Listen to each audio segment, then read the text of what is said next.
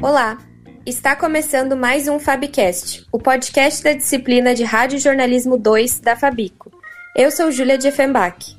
E eu sou Matheus Rodrigues. E este é o terceiro e último episódio da série Educando para as Mídias em Tempos de Desinformação. Hoje vamos falar sobre a desinformação em tempos de pandemia e os seus impactos no combate ao coronavírus.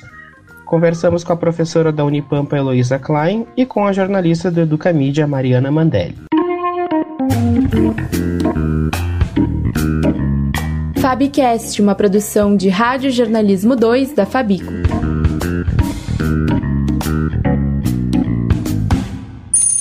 O número de mortes por Covid tem sido questionado e espalhado em muitas publicações falsas na internet. Ele deu uma parada cardíaca e os médicos falaram que era o coronavírus, enterraram o homem vivo. Quantos cientistas se empenham para encontrar a cura da Covid-19, na internet aparece gente afirmando que já sabe como eliminar o vírus. Desde 2018, a circulação de notícias falsas nas redes sociais, em especial no WhatsApp, tomou grandes proporções no Brasil. Com a pandemia da Covid-19, o cenário é ainda mais preocupante, porque ameaça a saúde pública do país. Em 2020, uma análise da Fiocruz indicou que no início da pandemia, 20% das fake news eram sobre métodos caseiros para prevenir o contágio do vírus. Em abril, 24% das mensagens compartilhadas afirmavam que a doença era uma estratégia política. A outra coisa é que uma epidemia já chegou ao Brasil e ela é a epidemia das fake news. Olha essa daqui. Chá de abacate com hortelã previne coronavírus. Tem a dó, né? Prevenção do coronavírus é do jeito clássico, né? É não espirrar, não tossir na cara dos outros, lavar a mão o tempo todo, coisas que você já sabe. E aqui tem um que diz que para você combater o coronavírus, uísque com mel. Quem gosta de beber acha qualquer desculpa para continuar enchendo a cara. Né?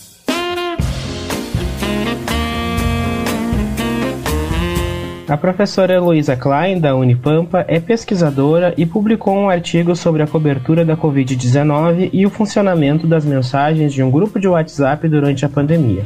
Ela comenta outros exemplos de desinformações propagadas durante a pandemia e suas consequências. Há muitas produções discursivas que são falseamentos e que estão relacionadas a discursos peritos. E por isso o impacto às vezes é tão avassalador, porque as pessoas elas foram ao longo do tempo condicionadas a pensar que um discurso perito ele é naturalmente representativo da realidade, ele é fidedigno, ele é verdadeiro. E então isso reforça e, e cria uma, é, uma adesão maciça a esse tipo de espalhamento desses conteúdos. E aí, de novo, é importante lembrar que nós estamos falando de fragmentos. Então, nós vamos ter pequenos trechos de vídeo, nós vamos ter pequenos áudios, nós vamos ter mensagens feitas exclusivamente para o WhatsApp. Algumas delas com mensagens bombásticas. Se você não compartilhar para não sei quantos contatos, vai é, vai morrer não sei quantas pessoas, ou é, olha esse vídeo, tem um deles que diz assim, olha seu vi esse vídeo e se você apresentar sintomas, mostre esse vídeo para o seu médico, porque daí ele vai ter que fazer o que está dito nesse vídeo. Ou seja, pouco importa se o médico é um pneumologista entende muito mais da matéria do que aquele que gravou o vídeo. O que interessa é levar o vídeo e dizer para o médico: ó, tu tem que me aplicar hidroxicloroquina porque eu tossi. e aí como é que se faz isso, né? Então, nós temos vários fatores que vão fazer com que haja uma importância decisiva na formação de opinião. Esse é um deles, o discurso perito. Como foi que essa retórica ganhou força já no início da pandemia? Então, quando a gente pega alguns discursos de autoridade daquele período, acompanha exatamente a disputa entre a realização ou não de quarentena e a divergência de posição na condução desses assuntos por governadores e prefeitos e pelo presidente da República. Então, é, é, algumas lives, alguns pronunciamentos oficiais estão diretamente mencionando os assuntos que vão aparecer ali naquelas correntes de fake news como, por exemplo, o uso de cloroquina e hidroxicloroquina. Depois teve uma, uma, uma segunda onda que foi relacionada ao vermífugo, né, e a, e a, disseminação do vermífugo. Então, se começou a tomar vermífugo descontroladamente no centro-oeste. Sei que em Santa Catarina também aconteceu isso, porque tenho irmãos meus que vivem lá. Houve essa dissipação dessa onda de que se tomasse vermífugo não teria, não iria contrair um vírus, né? Então essas ondas, é, elas têm a ver com essas falas públicas dessas pessoas é, que assumem algum nível de autoridade na condução política brasileira. E por isso é bem importante a gente notar de novo que o jornalismo ele tem parte nessa construção de, de, dessa problemática de fake news, porque o jornalismo a rigor trata discurso de autoridade como sendo vinculado à lógica informativa e verdadeira. Na pesquisa empírica que eu fiz, as principais fake news têm justamente a ver com a, é, a circulação de discursos peritos, sejam eles é, confirmados por algumas estéticas, do tipo a apresentação de um, uma, uma persona médica, né? Vai vestir lá o, o jaleco branco, vai ter um equipamento médico, vai estar numa sala que parece um consultório, ou então pela descrição do currículo, né? Alguns médicos fazem uma vasta descrição de seu currículo, onde que se formou, com o que que trabalhou. Alguns nos áudios dizem em que hospital eles trabalham. Então, existe essa referência ao currículo, à posição, ao local em que trabalha, como um estatuto para comprovar a sua fala, né? Então, vários discursos peritos recortados e que circulam com falseamentos, eles partem dessa área, e isso me chamou muito a atenção. A outra coisa que, que me chamou a atenção nessa circulação de fake news é o fato de que pessoas de variadas áreas são trazidas para serem fontes representativas ou especializadas, não por jornalistas, pelas próprias pessoas. Então, de novo, é tipo um recorte do que o jornalismo vinha fazendo, e por isso uma aprendizagem midiática que é notória nesse sentido.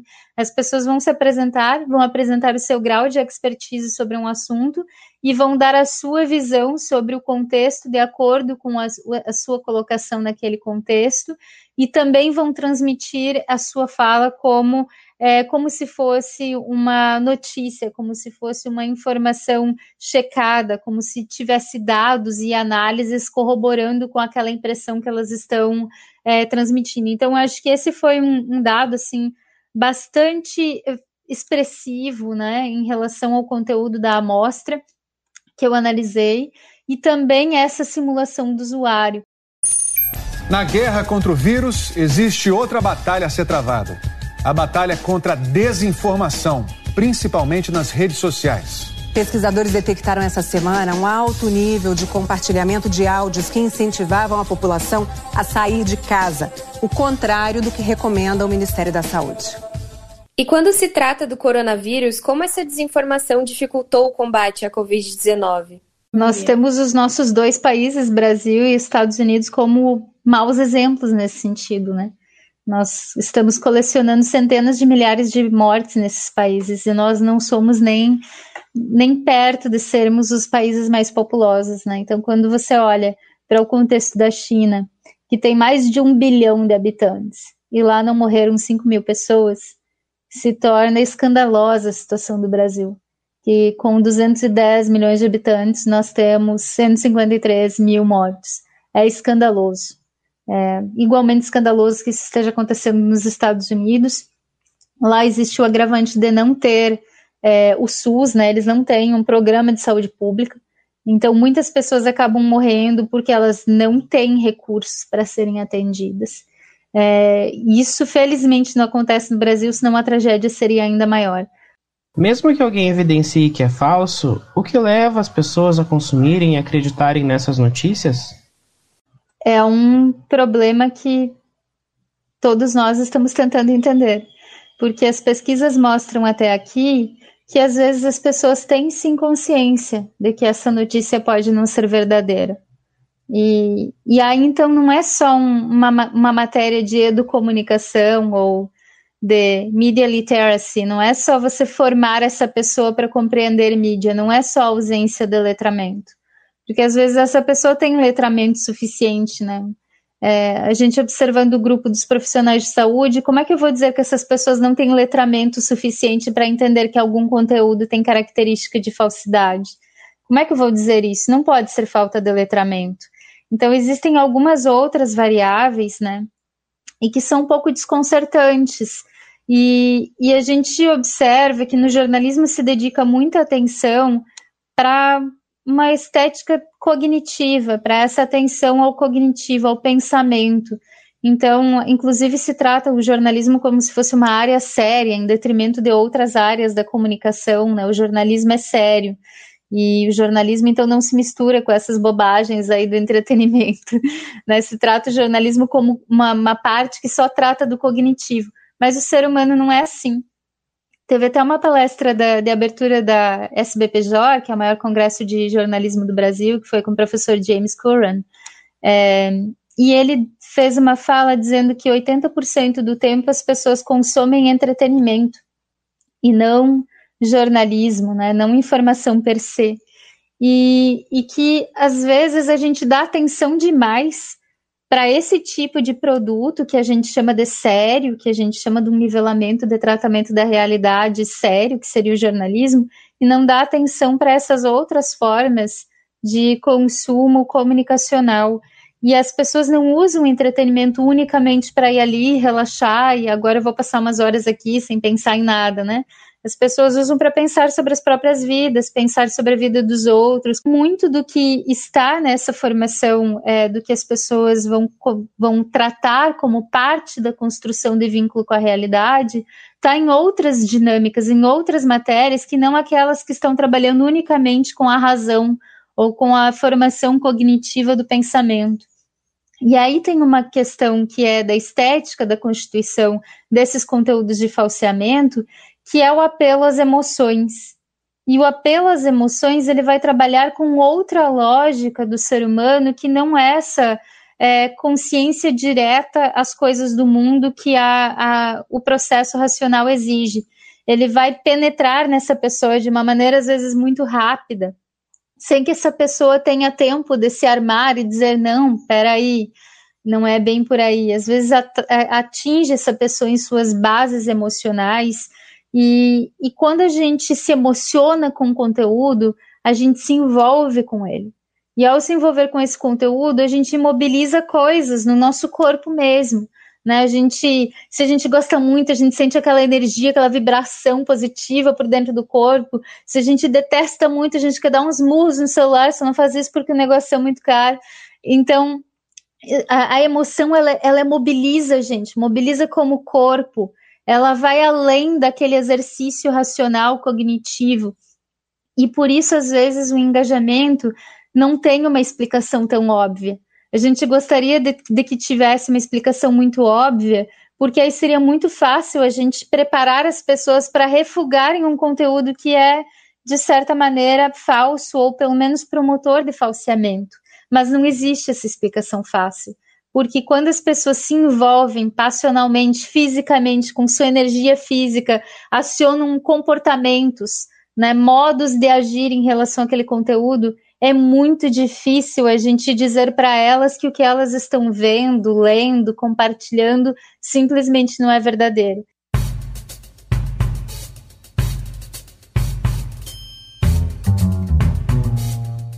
Essa não é a primeira vez em que boatos envolvendo a saúde pública foram propagados nas redes sociais. Em 2018, um estudo publicado no American Journal of Health Education revelou que rumores sobre o vírus Zika tinham um engajamento três vezes maior do que notícias verdadeiras. No início de 2019, pesquisadores da iniciativa humanitária de Harvard entrevistaram 961 adultos congoleses durante o surto de ebola no Congo. Destes, 25% acreditavam que o surto não era real. Mariana Mandelli é jornalista e coordenadora de comunicação do Educamídia, projeto do Instituto Palavra Aberta que capacita professores do ensino básico para o combate à desinformação dentro das salas de aula. Ela fala sobre a importância de educar para as mídias e assim evitar a propagação de notícias falsas sobre a saúde a gente precisa ser educado para mídias para todas as esferas que da, da, nossa vida, né? é, da nossa vida social, na, em questão de cultura, em questão de educação, em questão de economia, é, todas essas, é, essas camadas que formam a, a vida social estão sendo atingidas por, por desinformação. Se você não tem informações corretas, você não, não se não, não toma as melhores decisões numa pandemia. Né? Por que, que você sabe que você tem que usar máscara? Onde você teve essa informação? Né? Então, e quando eu digo informações corretas, são informações baseadas em fatos e não em opiniões. Né? E esse é um, uma, essa é uma fronteira que está completamente borrada hoje. Né? E isso se deve muito a, a, a gente perdeu a hierarquização das informações, né? Quando você tinha uma revista, um, um, ainda, ainda temos muito menos, mas quando você tem, você pega um jornal físico, é, ou você assiste um jornal na televisão, você sabe que, ou, e ou, quando você entra num site, você sabe que o que está na manchete é o mais importante, né? Quando você folhe, vai folheando uma revista, um jornal, o que está em cima é o mais importante de acordo com as decisões editoriais daquele veículo. Hoje, quando você entra na timeline da, da, de qualquer rede social, é uma bagunça. Né? Cada uma tem um critério, cada pessoa tem uma. Para cada pessoa, o algoritmo funciona de uma maneira, e essa perda dessa hierarquia, né, que por um lado poderia ser positiva, se a gente parar para pensar, porque a, poderia abrir os nossos horizontes para ver como cada veículo trabalha e por que eles trabalham de dessas maneiras, virou uma, uma baderna mesmo, e as pessoas não estavam, a gente não estava preparado. Né? Tem alguns teóricos que falam que é, o que aconteceu foi soltar as pessoas né, com essa eu vou usar um termo ruim, porque eu vou dizer democratização da internet, a gente sabe que muita gente não tem acesso ainda, porque a gente vive num país muito desigual. É, mas é, é, você a, abrir a internet dessa maneira, digamos assim, as redes sociais, é, de uma maneira bem mais generalizada, como a gente tem hoje, foi como soltar as pessoas no trânsito dentro de carros sem elas saberem dirigir. Né? Então isso causaria acidentes e tem causado acidentes de outras maneiras, mas tem. E o que essa situação revela sobre a realidade brasileira? No caso da pandemia é muito sério, porque as nossas escolhas individuais impactam o grupo, né, impactam o coletivo de uma maneira assustadora. Né? É, é, complicado porque quando a gente fala em desinformação na área da saúde, na área da ciência, a gente enfrenta outros desafios, né? É, vou citar dois que eu acho que são os, os, os principais. A gente tem uma alfabetização científica muito baixa, né? O Brasil é um país em que toda vez que saem dados, como saem os do PISA, né, que é aquela, aquela avaliação que é que é aplicada em diversos países de três em três anos, né, e mede a proficiência dos jovens de 15 anos em matemática, língua portuguesa e ciências, o Brasil está sempre nos últimos lugares do ranking das três áreas, né, mas também da área científica. E tem outros dados que mostram, né, como a gente, como nós somos uma, uma um país em que isso não é valorizado desde a educação básica. Então, como a, a, o, que eu, o, que eu, quero dizer com isso é que as pessoas não sabem a diferença entre um vírus e uma bactéria, né? De, ou se sabem, não lembram, não entendem como aquilo impacta a vida delas, e é um conhecimento que ficou largado, que agora volta com tudo, porque isso está na nossa vida prática, né, do dia a dia. Então, a gente tem essa questão da, da alfabetização científica que é muito, muito baixa no Brasil, né? As pessoas não são educadas para gostarem e para apreciarem e até para entenderem a ciência, e quando eu digo a ciência, né, é um termo muito vago, mas assim, é, para valorizarem o trabalho desses cientistas. Né? Essa pressa por uma vacina, essa cobrança por uma vacina mostra isso. A gente tem um tempo, né? A gente acha que as coisas acontecem de um dia para o outro, e não é. Se você não investe nessas áreas, como o Brasil não investe, vem cortando né, é, significativamente o, os insumos para a área científica, não vai ter, não vai ter jeito soma isso às questões né, é, que entram no, no, no, bolo da desinformação, do negacionismo e das teorias conspiratórias, né? Que são muito mais, é muito mais fácil de você. A teoria da conspiração e o negacionismo, elas oferecem é, respostas lógicas e fácil, de, fácil, de fácil entendimento para questões muito complexas. E aí, quando você não é alfabetizado cientificamente, né, você não entende os princípios básicos, digamos assim, da ciência, e alguém te oferece uma resposta num vídeo de YouTube, né, explicando que a vacina causa isso, que a Terra é plana e que não sei o que lá, e te mostra né, argumentos parece, parecem muito fáceis de entender, a chance de você colar né, do seu, da, sua, da sua opinião, né, do seu viés de confirmação ir para esse lado é muito grande.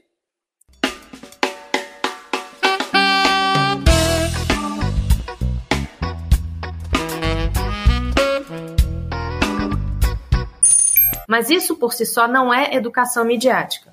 Se a gente traz esses textos dos dois lados do argumento e coloca no colo do aluno a tarefa de avaliar a credibilidade dessas fontes, né? A gente envolve eles nessa avaliação, a gente aponta falsa equivalência. Sabe o que é falsa equivalência? Falsa equivalência é quando você dá espaço na mídia, igual num debate, por exemplo, num programa de televisão, para duas teorias ou dois pontos de vista que têm fundamentação bastante desigual, ou credibilidade bastante desigual na comunidade científica, ou relevância bastante desigual. E você trata como se fosse a mesma coisa, né? Você pode explicar um pouco mais sobre o seu projeto, o Educamídia, e como ele atua no enfrentamento a isso?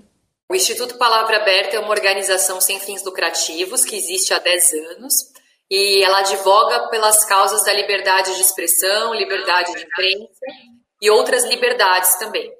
É, mas a gente percebeu nos últimos anos, né, principalmente de uns três, dois anos para cá, que se a gente quisesse falar de liberdade de expressão e de liberdade de imprensa, a gente não tinha como ignorar o que está o contexto né, da, da desinformação, né, esse termo desinformação é mais apropriado do que o que ficou popularmente conhecido como fake news, né, porque desinformação engloba muito mais coisa.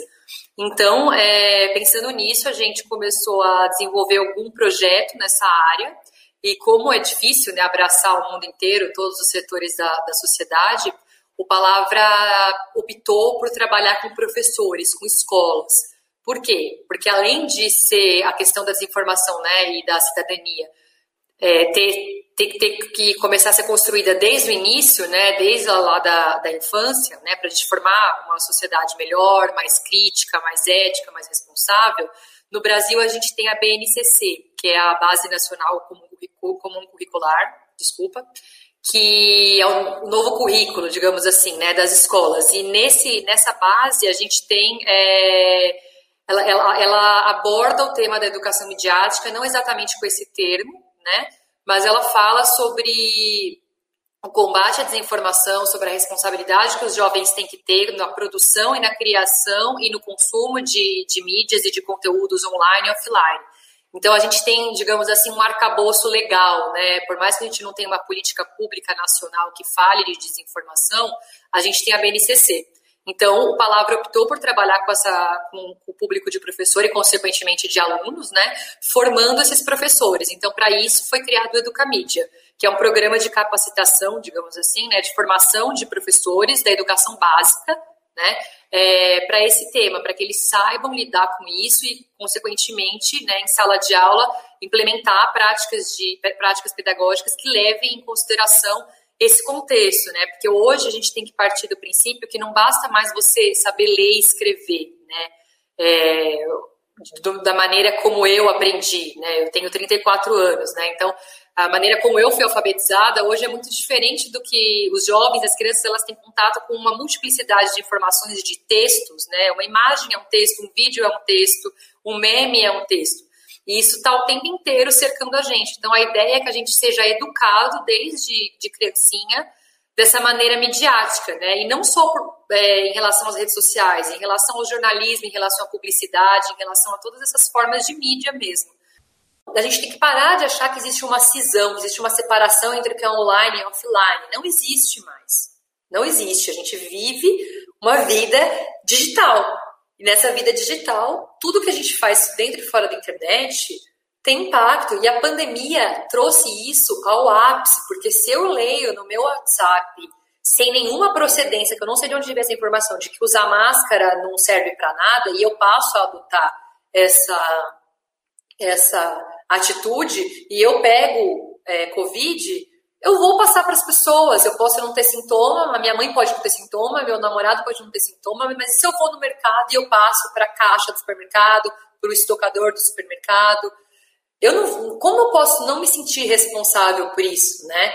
Então a gente precisa se responsabilizar pelos nossos atos, né, dentro e fora das redes, porque não existe mais essa separação. A gente precisa entender que as nossas decisões online impactam seriamente a vida das pessoas em questões de saúde mental, saúde pública, é, questão política, em questão cultural. Tudo que a gente faz na internet está, fica gravado, o nosso rastro digital fica aí. Carol, é muito legal ter você aqui nessa semana, precisamente, porque, não sei se você sabe, a gente está fazendo uma formação é, de educadores, a gente está com é. cerca de 600 pessoas acompanhando o nosso curso online. E a gente está trabalhando os aspectos da mandala do Educamídia, que são ler, escrever e participar da sociedade conectada. E essa semana a gente está no ler. Exatamente, discutindo. Assim, é, exatamente discutindo o que, que significa ler, né? Quais são as oportunidades, os desafios e, e as, os novos aspectos do, da leitura nesse mundo aí que a gente vive tão conectado. Assim, dá para perceber uma inclinação à crença em informações falsas e à desconfiança nas instituições durante epidemias, principalmente de doenças novas ou sobre as quais ainda se sabe pouco. São momentos em que a ciência ainda não tem tantas respostas, e essa lacuna, muitas vezes, acaba sendo preenchida por especulações e boatos.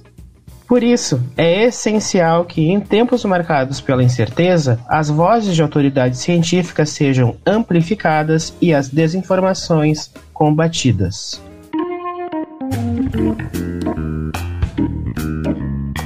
Esse foi o último episódio da série Educando para as Mídias em Tempos de Desinformação. O programa foi produzido por Giovana Dulhos, Joyce Rocha, Júlia Diefenbach, Maria Fernanda Chaves, Matheus Rodrigues e Vitória Fagundes. Roteiro de Joyce Rocha, Júlia Diefenbach e Maria Fernanda Chaves. Assistência da professora Cida Golim e na técnica Neudimar da Rocha. Esse episódio foi ilustrado com áudios da Rede Globo, Rede Record e lives do projeto Educa Mídia retirados da internet.